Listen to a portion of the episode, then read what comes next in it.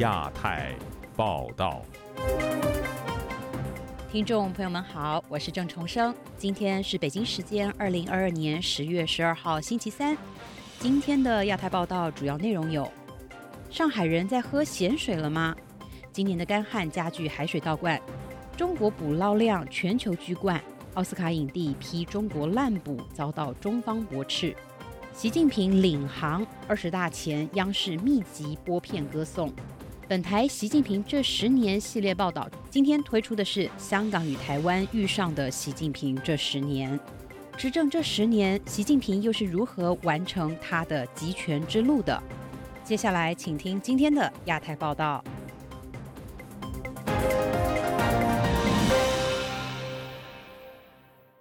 节目开始带您来关心的是，上海近来三大水库水源枯竭，导致海水倒灌，居民饮用水面临咸化的危机。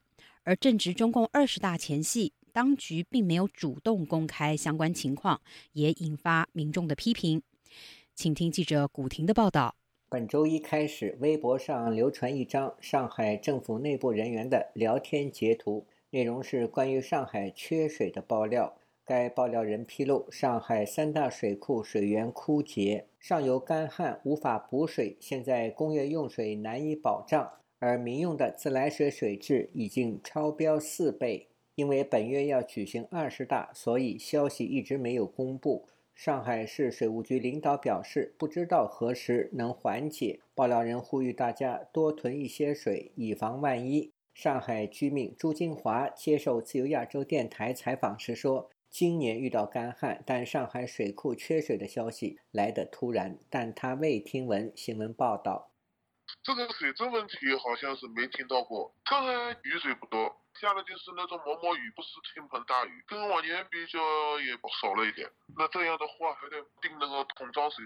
本周二，微博网民留言写道：“囤菜囤肉大军还在路上，就又要开始囤水了。上海人民着实搞怕了。”另有网民写道：“半夜看到群里有人提囤水，现在连饮水都保障不了。”据财新网周二报道，受寒潮入侵影响，上海两大水源地水库取水困难，水务部门正采取两江水源地互补支援、备用水源切换、异地调水等多项紧急措施，保证城市供水正常。报道称，受长江流域干旱影响，上游来水持续减少。长江咸潮入侵形势日益严峻，位于河口的上海面临用水危机。据上海水务部门监测，长江口青草沙水库取水口自九月五日二十二时起，成行水库自九月十四日十六时起出现数次咸潮入侵，受其影响，青草沙水库、成行水库均已择时关闭取水。两大水库取水困难，对上海供水影响巨大。两周前，上海东方卫视曾报道，长江流域持续干旱，出现汛期反枯的异常情况，长江来水量突破历史同值低值。受台风影响。盐水被斜卷涌涌入长江口，造成青草沙和陈行水库的取水口出现咸潮。目前，上海采取两江水源地互补支援、备用水源切换等举措，降低长江口水库的原水用量，全市原水供应正常有序。上海居民李信生接受本台采访时说：“有关上海缺水和水质变差的情况，不到万不得已，政府不会公布。”水质反正一直不好，老百姓反映这个比较多的。自来水有的人自己喝，感觉那个水有点偏咸，那肯定是相当于像海水或者清露这种现象。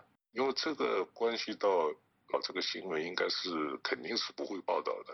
你如果一报道，那市场那些矿泉水、纯净水的话，那马上一下子抢购了要。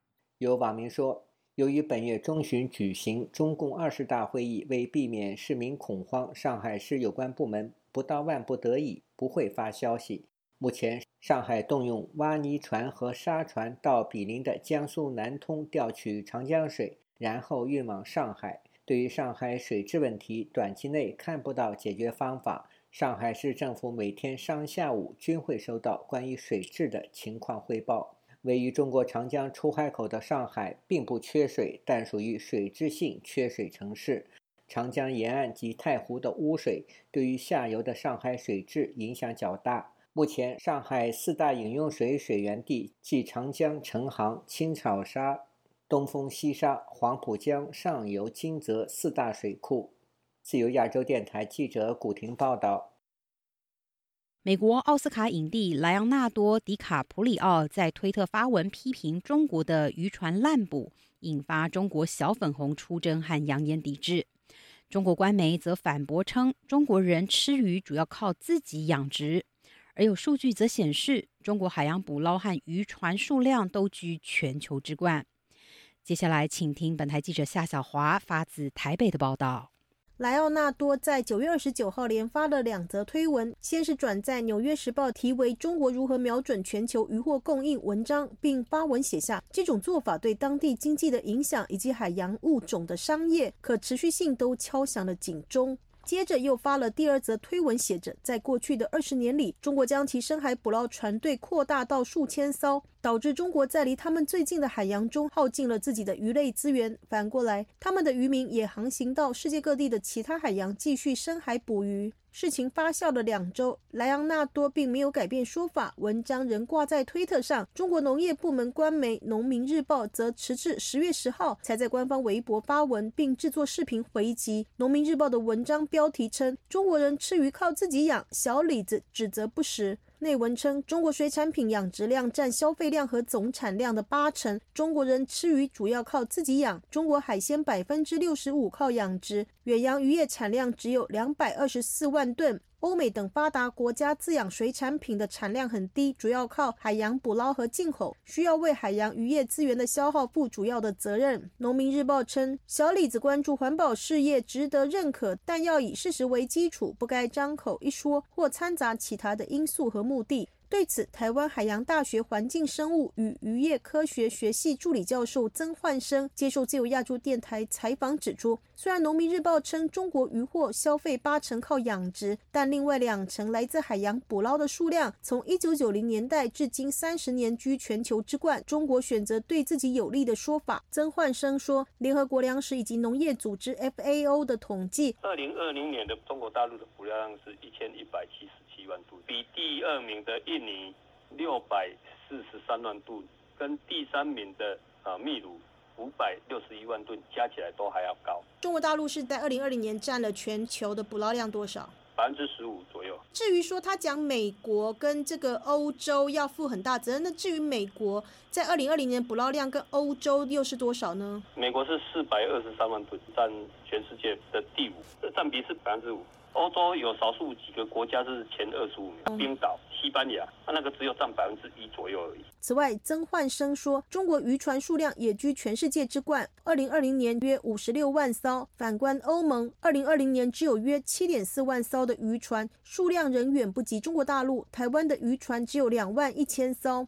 不过，曾焕生提到，中国有三无渔船，也就是没有船名、没有船籍港、没有船舶证书的渔船，在沿海从事非法捕捞横行，数量则是黑数。中国渔船在日本、韩国、印尼海域越界捕捞时有所闻，台湾离岛台澎金马更首当其冲，受害最深。曾焕生说：“从两千年到二零一一年，哦，这每一年大约十年的期间呢，每一年都驱离超过五千艘啊，驱离再加上扣留的。”都超过五千艘渔船。那即便哦这几年有下降了，最近的一次统计呢，二零二零年也驱离以及扣留了一千呃七百一十艘大陆渔船。业界台湾应该算是最严重的了。曾焕生还提到，中国有少数的渔船会进行非法作业方式，包括毒鱼、电鱼、炸鱼等捕捞方式，这是国际禁止的。在台湾海域就曾抓过类似中国渔船非法作业。莱昂纳多转载《纽时》的报道，并批评中国渔船在全世界捕捞遭中国网民扣上辱华的帽子。莱昂纳多的发言引发中国网友不满，虽然说美国人吃海鲜等同于冒险精神，而中国人吃海鲜则野蛮无知。我以为中国海鲜主要是靠养殖，已经是常事了，甚至有人扬言要抵制他的电影作品。台湾影评人 Lizer 接受自由亚洲电台采访表示，莱昂纳多注重环保议题已经蛮久了，不像漫威需要中国市场。莱昂纳多早就达到自己决定拍什么的境界。简单的说，中国可给的他不缺，他缺的中国无法给。媒体称莱昂纳多净资产有三亿美元。Lisa 说：“他敢啊，当然敢啊，他已经现在已经不缺钱了。中国能够给他的只有钱了。部分的电影公司害怕中国不能给，就是钱了。如果是想要得到名的话，你还是要在比如说坎城或就欧洲，比如还是美国的的的奖项嘛。那里奥纳多他又是一个在奖项上面也已经很很满足的人了，所以他基本上他现在他想讲什么，他没有什么后顾之忧了。尤其他二零一五年得到《神鬼猎人》的那个最佳男主角之后，基本上他没有什么就是想要特别再取得的的东西了，所以他就是全心来继续做他的这个环保议题。Lisa 提到，以排碳量论，中国数一数二，工厂不合环保法规。但是好莱坞的影星在节目、电影大肆批评环境议题的时候，如果涉及中国，则会说不予评论、不了解、闪避。莱昂纳多最为人熟知的电影如《泰坦尼克号》，Lisa 表示他出道的早，一开始走红以鲜肉的态势出道。有的影评会觉得他靠卖脸，中期演出很多的商业片，磨练演技，很晚才拿到奥斯卡小金人。晚期之后，他就会想要去演一些，比如说名人的传记，比如说《胡佛传》呐。然后他也会常常担任就是片子的制片人。那制片人基本上代表的意思就是说，他对这部片的控制权非常的的高。我们可以从差不多从两千年后发现，它有这个，它有这个转向。他获奖之后，继续拍环保生态的纪录片，不在乎卖不卖座。去年在网飞上映的《千万别抬头》也与环保有关。维基百科提到，两千年莱昂纳多的新片《海滩》在泰国第一次公演，就激起当地环保人士众怒，认为影片在拍摄过程中对当地的飞飞岛造成环境的破坏。他从此投身做环保先锋，访问美国前总统克林顿，大谈环保问题，推动环保活动。自由亚洲电台记者夏小华台北报道。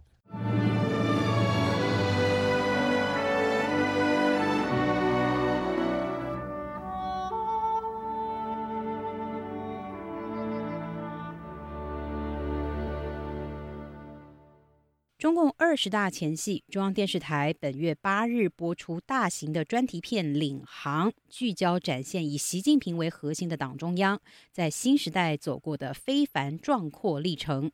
有学者就认为，这是在为习近平的连任造势。请听记者古婷的报道。人民对美好生活的向往，就是我们的奋斗目标。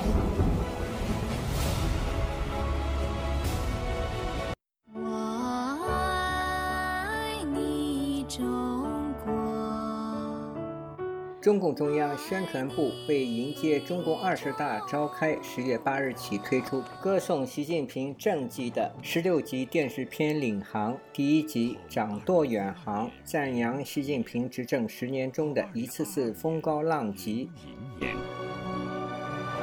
十年磨砺。新华社报道。该片聚焦展现以习近平为核心的党中央团结带领全党全国各族人民在新时代走过的非凡壮阔历程，在新时代伟大实践中彰显的伟大真理力量，以及生动呈现新时代人民群众的幸福美好生活和良好精神风貌。上海一大学退休教师顾国平周二接受本台采访时表示。此片意在营造中国人民生活幸福美满的气氛，也是给基层民众进行洗脑教育。他说：“我发现现在好多的底层民众啊，对上面的做法，特别是所谓的一中啊，搞了二点零版的文革，把这个国家弄到了崩溃的边缘，经济方面也好，政治方面也好，包括社会呀等等各个领域，都回到了那个文革。”新华社报道，专题片《领航》由中央宣传部联合中央党史和文献研究院、国家发改委和改革委员会、中央广播电视总台、中央军委政治工作部共同设置。在制作过程中，拍摄团队分十组，赴全国二十二个省区市、九十七个乡镇街道开展拍摄，行程四万多公里，采访了上百位人物。在第一集画面中，有陕西延川县梁家河村村民刘金莲回忆当年习近平到当地插队七年。他说：“就片儿是一个好后生，可能受下罪，能吃下苦。他那么的时间他挑的不单小块儿，就担着大空子，也把那个胆子压得疼的不行了。不过，舆论认为这是领航中模仿了中国文化大革命时期歌颂毛泽东的语言，例如毛泽东带领我们闯过无数惊涛骇浪，他老人家在紧要关头挽救了革命，挽救了党。时事评论人士李先生认为，央视此次播出歌颂习近平的专题片，是为习近平寻求连任造势。他对本台说：“就是为什么呢？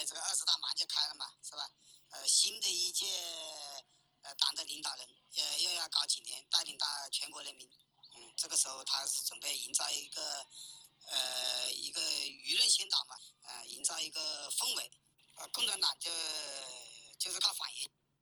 领航除了描绘新生代中国特色社会主义，在旁白中还提及香港。旁白称，面对香港出现的反中乱港活动猖獗、局势一度严峻的局面。以习近平为核心的党中央采取一系列标本兼治的重大举措，推动香港局势实现由乱到治的重大转折，走向由治及新的新阶段，为“一国两制”实践行稳致远打下了。坚实基础。近期，新华社、人民日报、求是等官媒纷纷推出学习贯彻习近平讲话的文章，有些是曾经发表过的文章，比如新华社本周再度发表习近平在省部级专题研讨会上的讲话，并整理成书出版发行。近日出版的还包括习近平讲故事、习近平关于依规治党的论述编摘等。自由亚洲电台记者古婷报道。习近平执政这十年间，对香港和台湾的关注占据了重要的位置。在他的任期内，香港发生了巨大的变化。有人形容香港已经变成了臭港，往日国际金融中心的荣景已经不复存在。与此同时，香港的遭遇给台湾人敲响了警钟。台湾人对中国的认同渐行渐远。习近平是如何做到这些的呢？接下来，请听中共二十大前夕本台制作的《习近平这十年》系列专题节目的第七集，由本台台湾记者集体制作，主播是陈美华。一九九七年七月一日，中华人民共和国香港特别行政区正式成立，这是中华民族的盛事。中共前领导人邓小平当年向英方承诺，一九九七年七月一号起，香港将继续实行资本主义制度五十年不变，并且由基本法确立香港实行一国两制，港人治港，高度自治。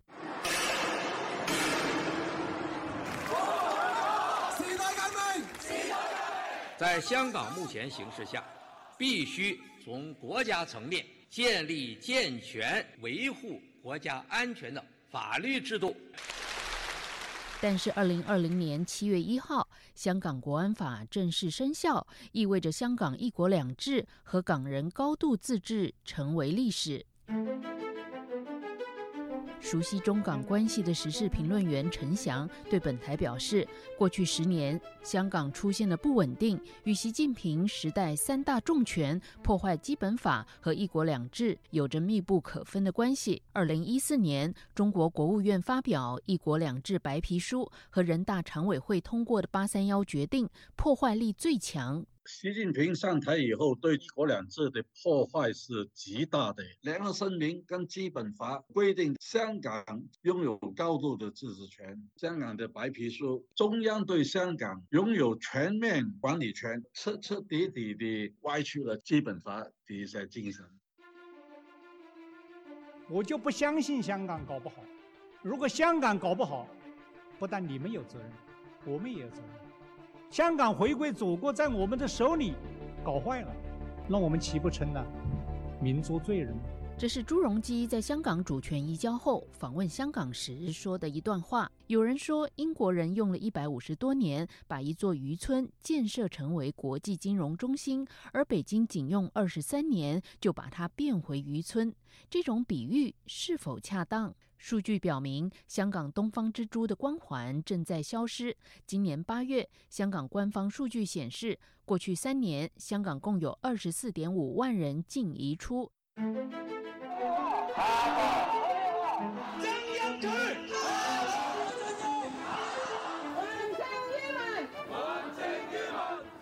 习近平担任中国国家主席前，已经开始主管香港事务。在他上任后，香港更经历十年的社会运动期，市民发起多场大型的反政府抗争。由二零一二年的反国民教育开始，以及全球关注在二零一九年的反送中运动。习近平上任后，改变港人的选举权，在二零一四年通过人大八三幺决定，限制特首参选门槛，破坏北京给予港人普选的承诺。在铜锣湾书店和肖建华事件后，北京将进一步把中方在起草基本法时刻意设立保障两制的防火墙拆除。二零二零年的香港国安法是习近平摧毁一国两制的最后一集。修订逃犯条例，把原有的两制之间的一个防火墙摧毁。香港出现这个暴力抗争呢，中共又用强制的镇压下去，就出现了国安法，把基本法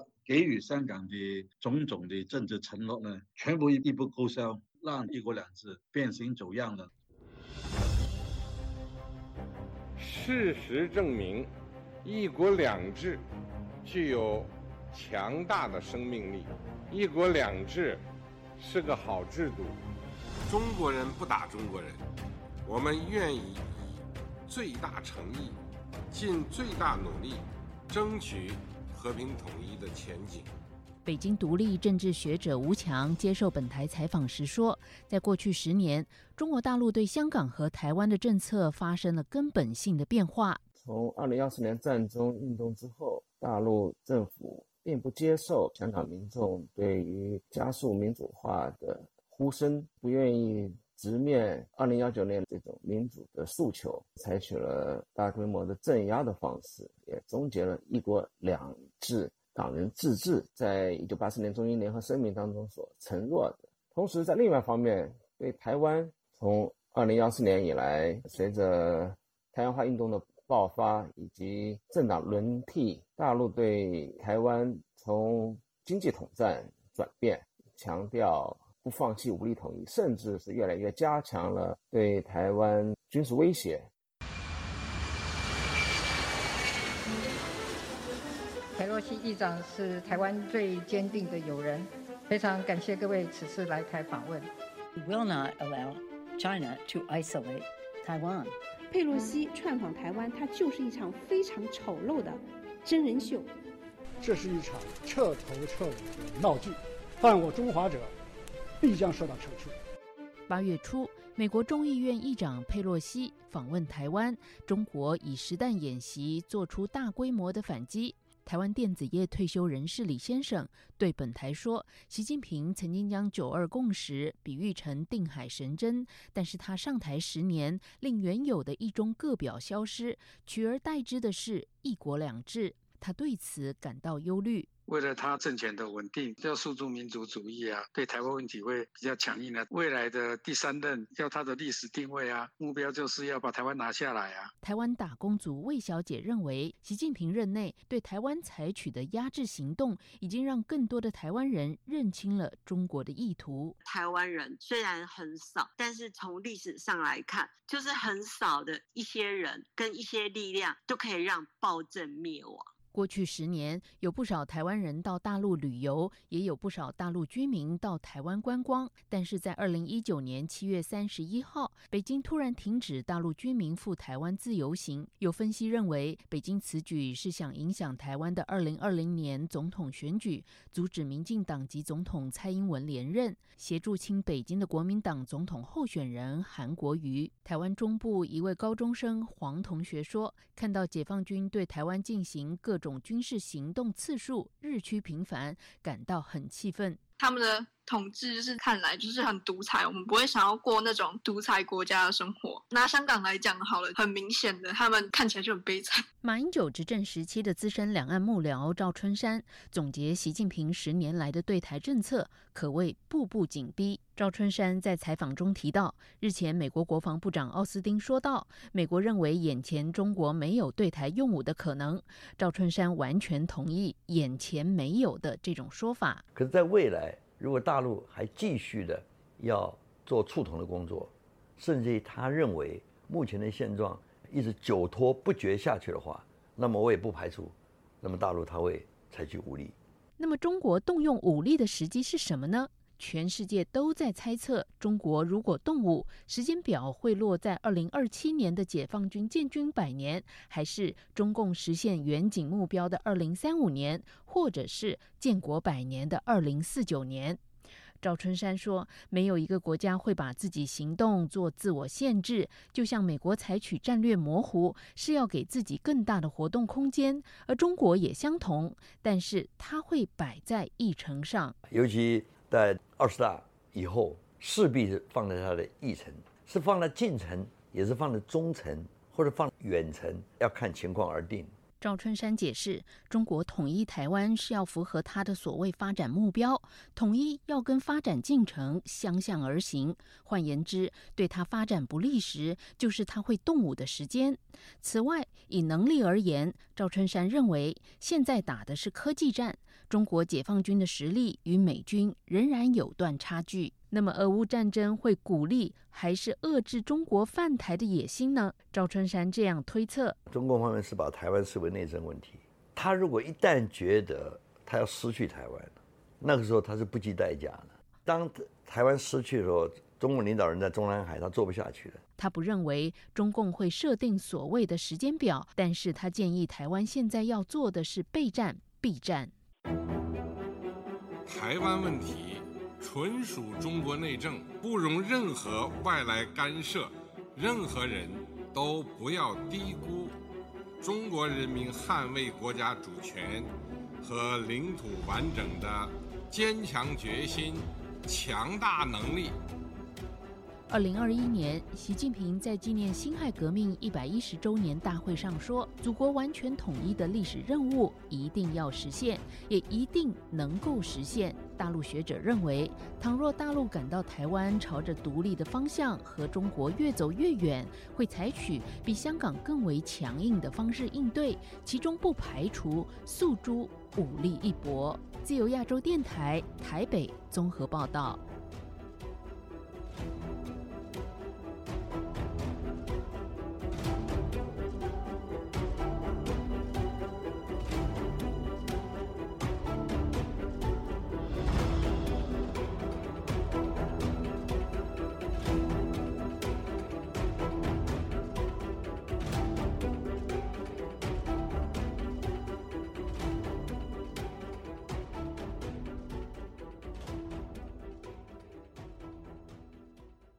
中共二十大召开在即，外界推估习近平很有可能连任第三任的中共总书记，成为继毛泽东之后权力最集中的中国领导人。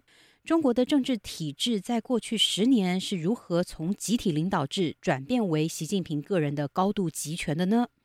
以下请听本台记者唐媛媛的整理报道。英国路透社十日的报道分析了习近平如何在过去十年逐渐收紧政治权力，并作出分析。报道说，首先，习近平透过组织领导小组来越权掌控原本由国务院总理负责掌管的经济政策；其次，习近平对政府进行全面清洗，将他认为不忠、贪腐和无能的官员撤下。并让自己的手下来填补空缺。截至今日，已有四百七十万名官员被调查。再者，习近平让他的亲信负责掌管人事，以控制党和政府的重要干部名单。像是习近平任命赵乐际为中央组织部部部长，而赵乐际的父亲赵喜明曾是习近平父亲习仲勋的下属。在赵乐际卸任后，则由陈希接任中央组织部部长。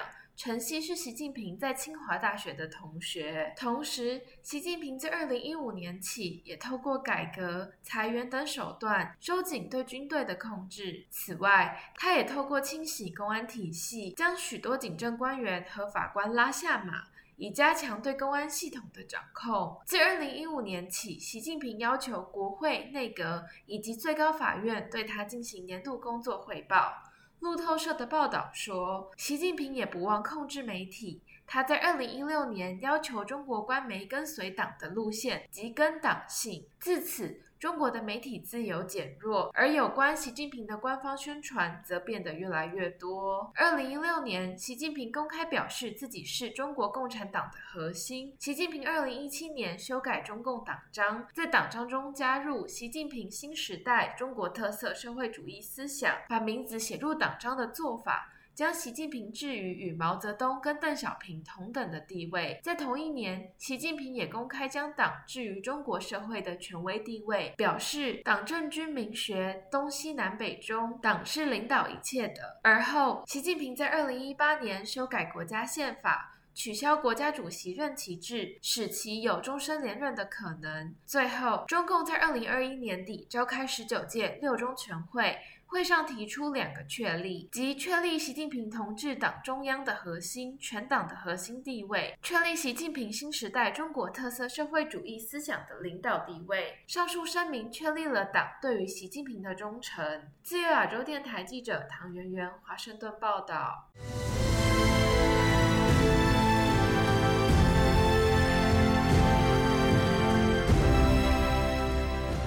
还有不到一周的时间，中共就将召开二十大。官媒《人民日报》一连两天发文为动态清零护航，引发网民的强烈反弹。观察人士认为，当局强调动态清零可持续，而且必须坚持，实际上反映了习近平的政治地位已不可动摇。接下来，请听记者高峰的报道。十一长假期期间，中国各地的疫情防控措施未见缓和，封城、排队做核酸、民众外游期间遭封控等已成为常态。十月十一日，《人民日报》刊出题为“动态清零可持续，而且必须坚持”的评论文章，强调中国是一个有十四亿多人口的大国，加上地区发展不平衡，医疗资源总量不足。放松防控势必使感染风险加大，一旦形成大规模反弹，必会对经济社会发展造成严重冲击，最终付出的代价更高，损失更大。坚持动态清零，能让中国以最小的代价实现最大的防控效果。这篇文章发出后，迅即成为热搜冠军，但由于网友强烈反弹，一面倒留言批评。转发单位相继开启评论精选，网友无法看到负面的评论。在没有立即关闭的评论文章讨论串，有网友嘲讽说：“评论区率先实现动态清零。”有人则感叹说：“文章写尽天下事，不肯俯首问苍生。”这是人民日报连续第二天发文为动态清零护航。在十月十日的评论文章当中，作者呼吁民众增强对疫情防控政策的信心和耐心，并重申躺平没有出路，坚持就是胜利。中国时评人维新分析说，《人民日报》的评论有两重含义：一个就是坚持在清零已经成为政治路线党的路线。那么，坚持动态清零就是坚持两个维护，也就是说，坚持维护习为中心的党中央核心地位，维护党中央的威信。另外一方面，以及二十大之后，我相信相当长时间还要坚持动态清零。那么，作为二十大之后的一种保持社会稳定和政治稳定的措施。它实际上已经成为中国的所谓新举国体制的一部分，甚至已经成为二十大体制的一部分。中国红十字基金会原医疗救助部部长任瑞红表示：“人民日报连番为动态清零护航，显示习近平在二十大前夕形势占据上风。”政治地位不可动摇，一派势力的一个声音嘛，一直他们都希望在这个上面就是有一些松动，有一松，让他们能够感觉到经济再回来。从某种角度上来说，它是代表了一个希望习近平上位，或者是说他让多出一度部分权力，就是大家能够维持一个平衡吧。在这个时候，就是清零，坚持的清零，那一定就是说，官媒在人民日报啊这种这种表态，往往我们都知道，他这个表态其实代表中央的主流的声音。告诉你，我们坚持清零，至少在一段时期内我们不改变，那就告诉你们，在政治的博弈上，我们是占上风的，不会给你留这种余地。只是你们的一厢情愿。事实上，所有的一切还掌握在目目前就是说在洗派的这一片的手里的。至于二十大后动态清零会否松绑，任瑞红认为目前言之尚早。一旦出现有可能会有一些反弹，或者说就是局势的动荡或者怎么样，他一定会用防御这个手段来控制。就是说，如果啊，如果另外一派他可能确实是说被重被打击的比较厉害，已经被他清扫差不多了，他没有这种很反抗的力量的话，那么就是说在某种角度上清零者他会放松。在二十大之后，会在两一两个月会有一个很很微妙的，我们我们会会看到可能会有一个很微妙的变化。这也其实，在某种角度上反映了中国的政治局势能不能稳定。如果还是延续了现在的这样的一个很很严格的一个防疫手段的话，那么可能是其中的复杂程度是超乎我们想象的。中国大陆新增的新冠病毒本土个案则再次突破两千起。星期一新增的两千零八十九起本土个案中，以内蒙古占最多，合共超过七百八十起，超过八成在呼和浩特市发现。自由亚洲电台记者高峰香港报道。陕西西安当局周二发布了中小学的紧急停课通知，全市有多处的公共场所也宣告暂停开放。当局这一轮的新冠疫情封控措施引发了一些民怨，但另一方面，在近几个月常态化的封控之下，也有当地人已经出现了麻木心态。请听记者孙成的报道。陕西西安的多个政府部门在十月十一日一早发布了紧急停课通知，表示除高三、初三这两个中学毕业年级之外，全市的中小学、幼儿园、全日制培训学校、职业学校非毕业年级。青少年活动中心及基层活动站一律停止线下教学活动。至于复课的时间，则要等待另行通知。此外，中学毕业班师生在十一日也要进行全员核酸检测。从事公益事业的西安居民马先生在十一日当天接受了记者采访，讲述当地的情形说：“今天孩子们都听课了，我孩子都工作了，孙子学校线上有安排呢。”他也向记者讲述了他的孙子的上课模式，说道。他们学校每个班级有一个微信群，他们在群里边，呃，老师固定时间上课，给安排作业。除学校停课外，西安的多处景区、博物馆、电影院、客运站补课点也都在十月十一日暂停开放。根据陕西当局公布的数据，在十月十日，西安新增本土新冠确诊病例四例，本土无症状感染者七例。在十一日，又新增了本土确诊病例一例和无症状感染者六例。自十月一日以来，西安当地累计本土确诊病例十二例，无症状感染者五十二例。在社交媒体微博上，有不少市民表达着对学校突然停课的怨言。有人说，突然的停课令双职工家庭很头大，临时找不到带娃的人，自己只能请假。也有人说，西安的疫情反反复复，不得安宁。马先生说，对于常态化的风控，人们都习惯了。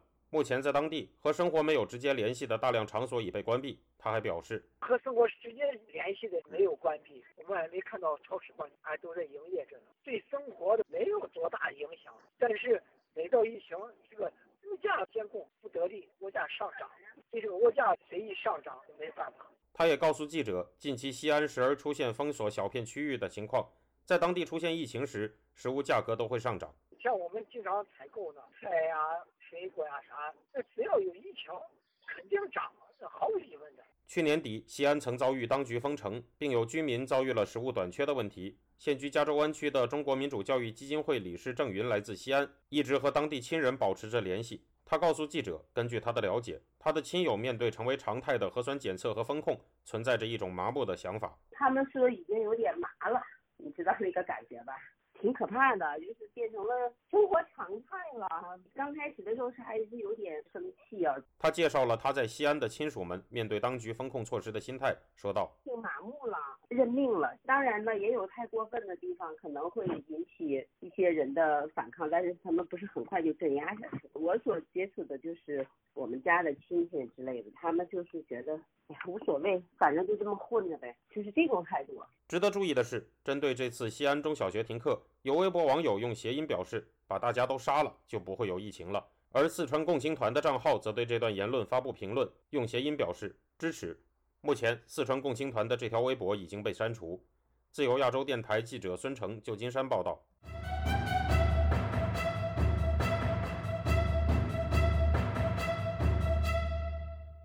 中国是否会对台动武引起全世界的关注？台积电董事长张忠谋接受美国六十分钟节目访问时就表示，如果经济福祉发展是某个人的首要目标，或许就会克制不动武；但如果他的前提是要兼并台湾，若有战争，一切就将毁于一旦。接下来，请听本台记者黄春梅发自台北的报道。美国总统拜登日前在六十分钟节目说，美军会愿意出兵协防台湾。这一次节目以台湾视角来看台海紧张情势。节目主持人史塔尔在提问中指出，为什么台湾人认为芯片产业能作为所谓的“细盾”，可以保护他们免于遭受中国领导人习近平对台发动攻击？张忠谋回应表示，这意味着或许台积电提供全球许多国家芯片，假若某个人的首要目标是为了经济福祉，或许就会克制自己不动武。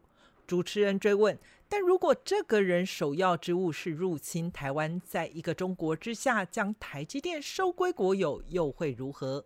张忠谋坦言，如果发生战争，他会被摧毁，一切都将毁灭。台积电在先进制程的市占率超过六成。台湾国防院助理研究员王秀文解读张忠谋的谈话，技术性的设下前提：如果他重视经济发展，不会对台湾出兵。但关键在于，中国很可能为了国家民族而有不同考量。我觉得他也是应该是在向对岸喊喊话，就是说。不要战争，大家都合伙可以赚到赚全世界的钱。可是你这样子搞的话，就是搞到你自己就被人家圈起来，然后你就到最后只好穷兵黩武。台湾国家政策基金会副研究员接种接受本台访问时表示，中国本来就有国家目标，二零四九年之前变成世界一流强国，经济与维稳是重要任务。他分析，如果中国周边发生战事，中国肯定无法在二零四九年以前达标。所以，习近平在对台政策仍以和平统一优先。除了中共的国家，现阶段中共还不会，还是要维持和平统一为优先的话，除了国家目标的追求之外，也有他目前的军力，让他没有把握，没有把握可以在台海战事上速战速决。台湾若爆发战事，不止牵动半导体产业链的供应。特斯拉执行长马斯克日前接受《金融时报》访问时表示，全球经济遭受的损失将高达三成。他在访问说，台湾的冲突不可避免，自己不会是唯一一个受影响的人。特斯拉将卷入冲突，苹果也将陷入非常大的麻烦。马斯克提出建议，就是为台湾制定一个合理可行的特别行政区，但这可能不会让所有人满意。马斯克这一番擅自决定台湾命运的谈话，彻底点燃台湾的怒火，甚至还有执政的民进党立委赵天麟发起抵制特斯拉。他这样的说法只是为了遂行他在中国的市场跟生意。我们认为他的论述并不改的一天，包括台湾的消费者跟所有自由民主阵营的消费者都应该无限期的抵制。同样也是民进党籍的高雄市长陈其迈批评马斯克的谈话是一国两制的说法。他自己可以试试看，好，他的企业变成啊中国国家企业的一部分，好，先实验看看到底有没有效，啊，他就可以清楚为什么啊他的建立在台湾会行不通。马斯克此番献策伤了台湾的心，第一时间却遭受中国冷回的待遇。中国外交部发言人毛宁先是批评马斯克不当涉台言论是干涉中国内政。然而不到一天时间改口，肯定马斯克的说法，称乐意看到越来越多的人士理解“一国两制”，台湾可以作为特别行政区实施高度自治。台湾的陆委会则回应称，中华民国台湾在区域民主政治以及全球科技经济占据关键位置，不是任何商业交易或收购下的产物，也早已拒绝中共的任何制度性安排。自由亚洲电台记者黄春梅台北报道：受到长期动态清零政策和房地产泡沫的影响，中国经济的高速增长趋于放缓。本周二，有多位金融专家就中国的经济形势做出了分析。他们认为，中国经济增幅在明年三月的全国两会召开之前仍会保持低速。请听本台记者经纬的报道。十月十一日，荣鼎集团创始合伙人兼大西洋理事会高级研究员丹尼尔·罗森在一场网络研讨会上预测，动态清零政策结束后可能会引起一波消费反弹，拉动中国经济增长，但长期提振还需依靠投资和金融体系的稳定。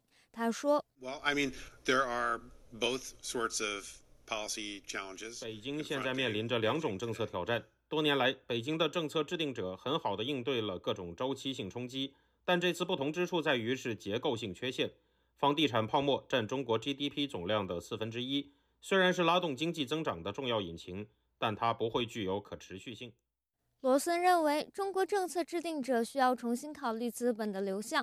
虽然中国实施了一些应对房地产崩盘的临时政策，但缺乏系统的一揽子计划，以应对过去十年中国经济活动中的过度投资，并为房地产承担损失。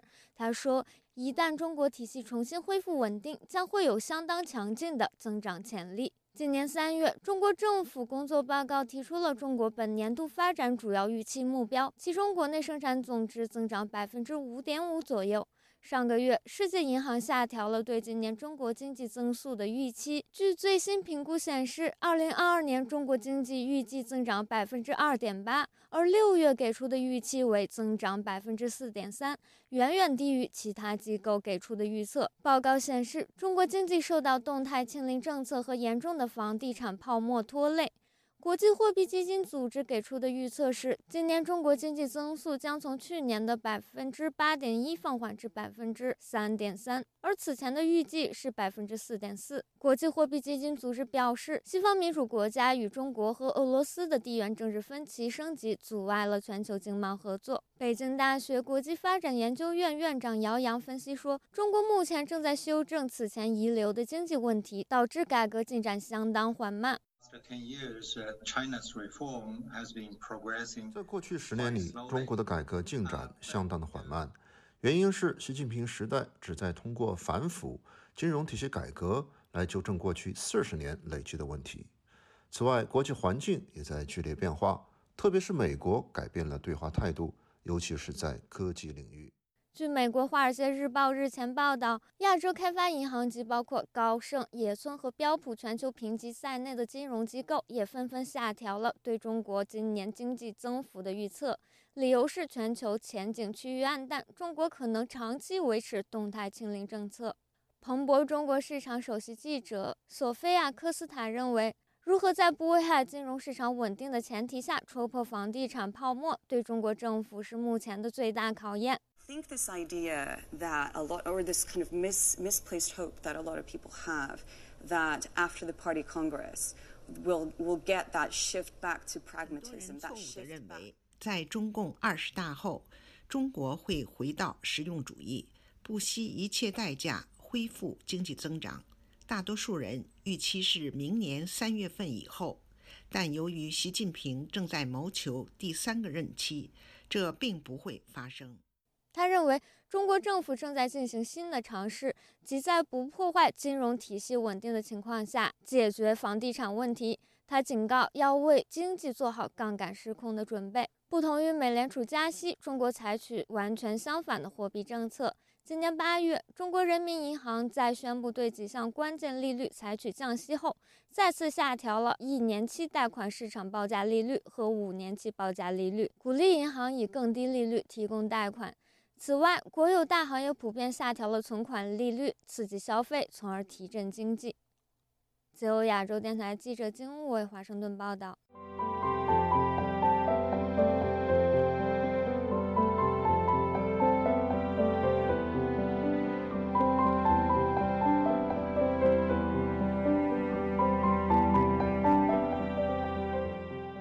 带您来了解香港的最新局势。港府在没有预告的情况下，临时抽调已经排在立法会议程的基本法二十三条草案，引起各界的关注。香港特首李家超解释，危害国家安全的手法多变，需要更全面的研究。评论则认为，北京仍然是香港是与国际接轨的桥梁，而香港因为收容俄国富豪的游艇，已经备受国际社会关切。相信北京这个时候下令踩刹车，是想为香港减缓国际压力。接下来，请听记者陈子飞的报道。香港特区政府周一通知香港立法会，表示政府按现实的立法计划，修订本年度向立法会提交的立法草案名单。原计划在下半年会提交的维护国家安全条例草案，也是基本法二十三条立法草案，从新的名单中删除，也意味着在明年九月之前，立法会不会就二十三条立法。清政府的立法会议员何君尧对政府在没有预告之下。临时抽起基本法二十三条立法感到失望。当呢一条法例已经过去二十五年都未能够去完成，当这条法例已经过去二十五年都未完成立法，引起了二零一九年那么严重的黑暴事件，前世怎能忘记？乃是后世之师。所以为何会在这条法律上人诸多考虑，人不乏踌躇呢？香港特首李家超周二出席行政会议之前，回应把二十三条立法删去的问题。他表示，基本法定名为二十三条立法是香港的宪政责任，但考虑危害国家安全的手法多变，当局需要更全面的研究。国家安全嘅风险呢，系千变万化。国家安全风险千变万化，加上地缘政治急速恶劣变化，有好多手段是以前难以想象。会成为武器攻击另外一个国家，危害国家安全。所以法律研究要更深入及全面。时事评论员陈翔表示，俄乌战事在升温，国际社会已因为近期香港收容俄罗斯富豪游艇靠岸，加强关注香港会否成为俄罗斯政商界人士的避风港。相信北京此时叫停二十三条立法，以免香港再增加压力。没有中央叫停，特区政府胆子更大，也不敢现在停下这个工作。这肯定是北京临时叫停的。最近，美国国务院警告香港不要变成制裁俄罗斯的一个缺口，所以他临时抽起这个二十三条立法呢。我觉得是跟最近发生的这个事情有关。美国现在已经这么大压力给香港，你现在再来这个立法。那岂不是对香港造成更大的压力吗？总的来说，就是要减轻香港的压力。中国政治学者陈道颖表示，北京已经关注国安法在香港实施后，香港金融和航运中心的地位已逐步下降的问题，担心此时再要求就二十三条立法，会使香港更难发挥作为中国联通世界作用。中央始终没有放弃。香港作为大陆连接海外的这样一个桥梁作用，但是现在有一个前提，就是安全是发展的底线。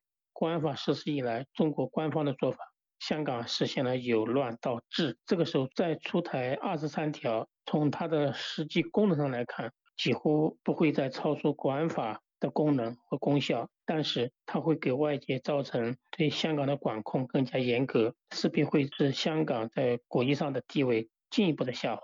啊，这方面呢，中国政府或者香港政府都不愿意看到的。时事评论员刘瑞绍表示，二十三条主要是针对内部的不稳定力量。如果在二十大之前立法，不仅反映内部不稳定力量有影响力，也让西方有借口批评北京和香港。为什么现在忽然间把二十三条抽掉了？关键是香港内部的情况到底会不会影响？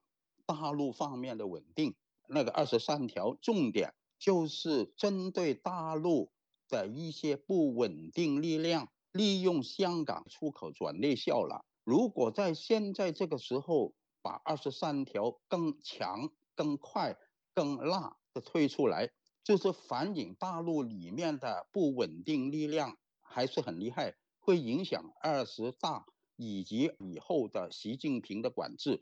他又说，中央对港政策的方向早已定下来，不需要幻想对港强硬的政策会有所改变。自由亚洲电台记者陈子飞台北报道。接下来带您关心几则新闻简讯。为了提振中国疲弱的房地产市场，促进成交，包括了河南郑州、广东佛山、江西南昌等至少十九个城市都寄出了购物消费券的措施。根据中国媒体澎湃新闻的分析，从目前市场回馈的情况来看，购房消费券短期内对市场情绪有带动的作用，但实际的提振效果并不明显。中国人民银行征信管理局十号发布了建设覆盖全社会征信体系的文章，文章称将对每一个经济主体建立信用档案。中国的征信系统表面上与西方的金融信用评分系统相类似，但实际上一直被外界诟病是变相的维稳系统。而根据中国官媒透露，中国的信用体系评分的时候，会将综合个人的商业活动、社会行为、还有行政事务以及司法记录这四大领域。而个人在社交媒体上发表敏感言论，都可能被扣分，甚至被列入失信被执行人的名单。美国的媒体十号则援引了知情消息人士的话说。德国总理索尔兹计划在十一月三号到四号到访中国。对此，中国外交部发言人毛宁十一号在例行记者会上则回复：目前没有可以发布的消息。英国情报机构政府通讯总部主任弗莱明在周二演讲中警告西方国家。中国正在利用它的金融还有科学实力，以危及全球安全的方式来试图操控技术。他还说，北京的行动可能对所有人都构成巨大的威胁。他也敦促英国以及盟友要对此做出紧急回应。听众朋友，这一次的亚太报道播送完了，我是郑重生，谢谢您的收听，我们再会。